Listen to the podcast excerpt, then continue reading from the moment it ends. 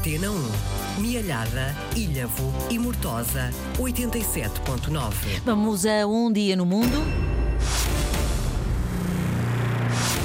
Há lugares de África onde os golpes de Estado continuam prática frequente. Bom dia, Francisco Sena Santos. Viva, Mónica, bom dia. O enorme Níger era até ontem um dos raros aliados dos Estados Unidos e da União Europeia no coração da África Central. Na madrugada de ontem, um grupo de militares tomou o poder, sequestrou o presidente Bazoum, fiel amigo do Ocidente e que tinha sido eleito há dois anos. E ao longo do dia, no centro de Niamey, a capital do Níger, milhares de pessoas festejaram os golpistas, desfraldaram bandeiras da Rússia, outros usaram mesmo gritar palavras de ordem pró-jihadistas. Todos exibiram fúria contra a França e os Estados Unidos, que ainda têm bases militares no país. O Níger tem a Argélia a norte, a Nigéria a sul, mas tem no lado ocidental o Mali e o Burkina Faso, países onde no último ano e meio golpes de Estado colocaram no poder militares manobrados pelo grupo Wagner. No lado leste está o Chad, muito pressionado pelo jihadismo e pelos estilhaços do colapso do vizinho Sudão. O Níger é o quarto maior produtor mundial de urânio, é o maior abastecedor das centrais nucleares francesas.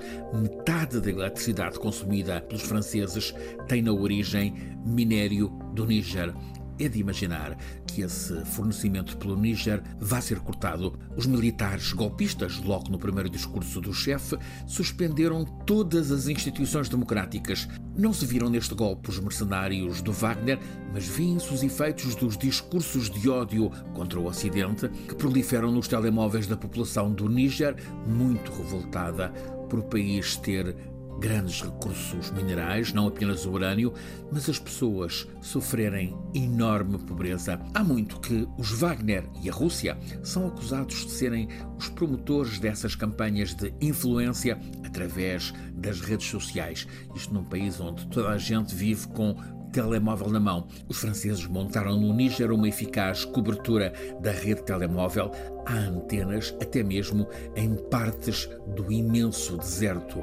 O Níger está no corredor central de movimentos migratórios de África, mas o governo Bazoum, muito apoiado por Washington, também por Paris, tentava que o país, o Níger, fosse um dique a travar o tráfico de pessoas e de armas e a conter a propagação da violência da vizinhança. Durante grande parte do dia de ontem, em Niamey, capital deste país com 28 milhões de pessoas, estiveram à solta o vandalismo e as pilhagens, mas ao anoitecer, o general, chefe dos golpistas, decretou o recolher obrigatório. António Guterres está a encabeçar a exigência internacional de libertação imediata do presidente Bazoum e a reposição da ordem democrática no país. É um apelo também lançado por Washington, por Bruxelas, por várias capitais africanas, mas analistas que se dedicam ao estudo desta região do Sahel dão o Níger como caso perdido.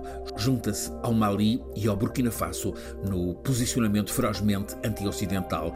Este golpe no Níger aconteceu no mesmo dia em que Putin reuniu em São Petersburgo a cimeira Rússia África. O chefe do Kremlin avançou com um golpe de generosidade com os mais leais, anunciou que a Rússia vai proporcionar a seis países africanos, todos eles especialmente ligados a Moscovo, vai proporcionar de modo grátis o cereal que antes tinham de comprar à Ucrânia.